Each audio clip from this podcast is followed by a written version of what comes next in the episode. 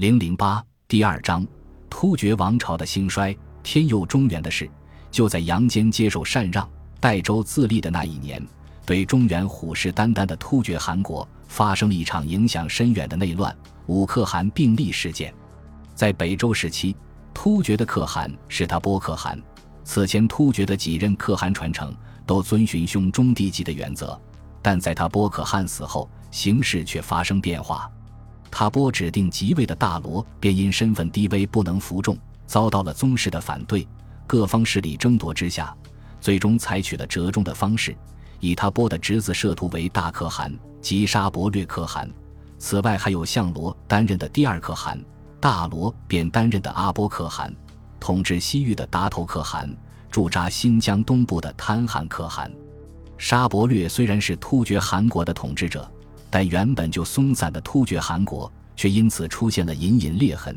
这裂痕自然瞒不过老谋深算的杨坚的眼睛。隋朝大臣长孙晟提出了远交近攻的战略，在不久之后得以实施。对突厥，杨坚一开始就采取了冷落的政策。在他登位的初年，对突厥使者的赏赐就极为淡薄。此外，还取消了原先北周定下的对突厥每年的粮米赠送。他曾对众臣说过：“恶狼在北，四之何意？”将突厥看作喂不饱的恶狼。而沙伯略即位之后，续娶了原本是他波可汗妻子的北周千金公主。这位公主恼恨北周灭亡，成天给沙伯略吹枕边风，最后吹得沙伯略拍案而起，宣称：“我是北周的女婿，自当为北周报仇。”公元五百八十二年，打着为北周报仇的旗号。沙伯略进起大军四十万，兵分四路大举进攻隋朝。而在此之前，突厥已经与隋军发生了小规模冲突。在隋文帝登基的第一年，他们就在东线出兵夺取了河北秦皇岛。隋文帝命各军严守边境，修缮长城，增兵幽州与滨州。到沙伯略起兵的时候，隋朝几十万大军早已严阵以待。公元五百八十二年四月。突厥四十万人兵分多路，对隋朝边境展开了大规模进犯。从东部的河北、山西到西部的陕西、甘肃，皆是战火连连。这是中国封建王朝历史上第一次遭受游牧民族的全线进犯。面对突厥人的嚣张攻势，隋文帝杨坚沉着应对。他并不消极防守，相反以机动对机动，一面命令太子杨勇屯兵咸阳，建立指挥部。一面命令边境随军主动出击，以攻对攻，坚决打击突厥进犯。战事起初不利，突厥前锋一度进逼汉中平原。甘肃庆阳之战中，沙伯略亲率十万大军长驱直入，与镇守此地的隋朝行军总管达西长如遭遇，隋军据城死守，杀伤突厥军近万，迫使突厥后撤，但隋军自身伤亡也惨重。守城官兵只剩不到百人。与此同时，主动出击的隋军在幽州会战和临洮会战中连吃败仗，兵马损失过万人。是年八月，突厥竟然突破了隋朝的宁夏固原防线，长驱直入，进入内地，大略宁夏、陕西北部州县、陕西延安、弘化、甘肃兰州皆被洗劫一空。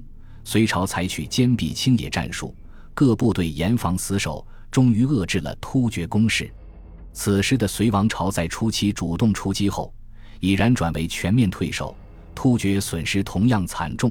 虽然屡次攻破州县，却始终不能持久，只能时进时退，以骚扰为主。整整一年，隋朝与突厥双方总共近百万军队对峙北方边境，双方僵持不下。战事的转机在公元五百八十二年出现了，是年入春后。因长期战争，突厥失老兵疲，隋文帝立刻决定反击。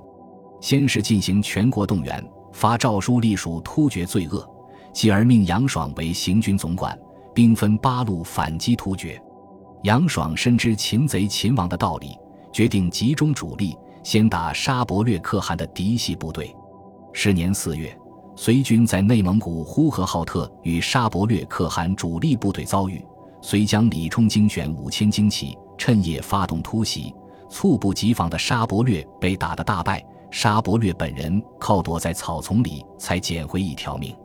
此后，突厥阵线崩溃，隋军更乘势进兵辽东，消灭了依附突厥的高保宁政权，将辽东大地划入隋朝治下，斩断了突厥的左臂。与此同时，隋朝展开了全线的大反击。突厥阿波可汗在甘肃被秦州总管窦融定击败，不得不退出甘肃河西走廊。正是在甘肃会战中，隋朝隋军偏将长孙晟成功策反了阿波可汗，导致他与沙伯略可汗反目。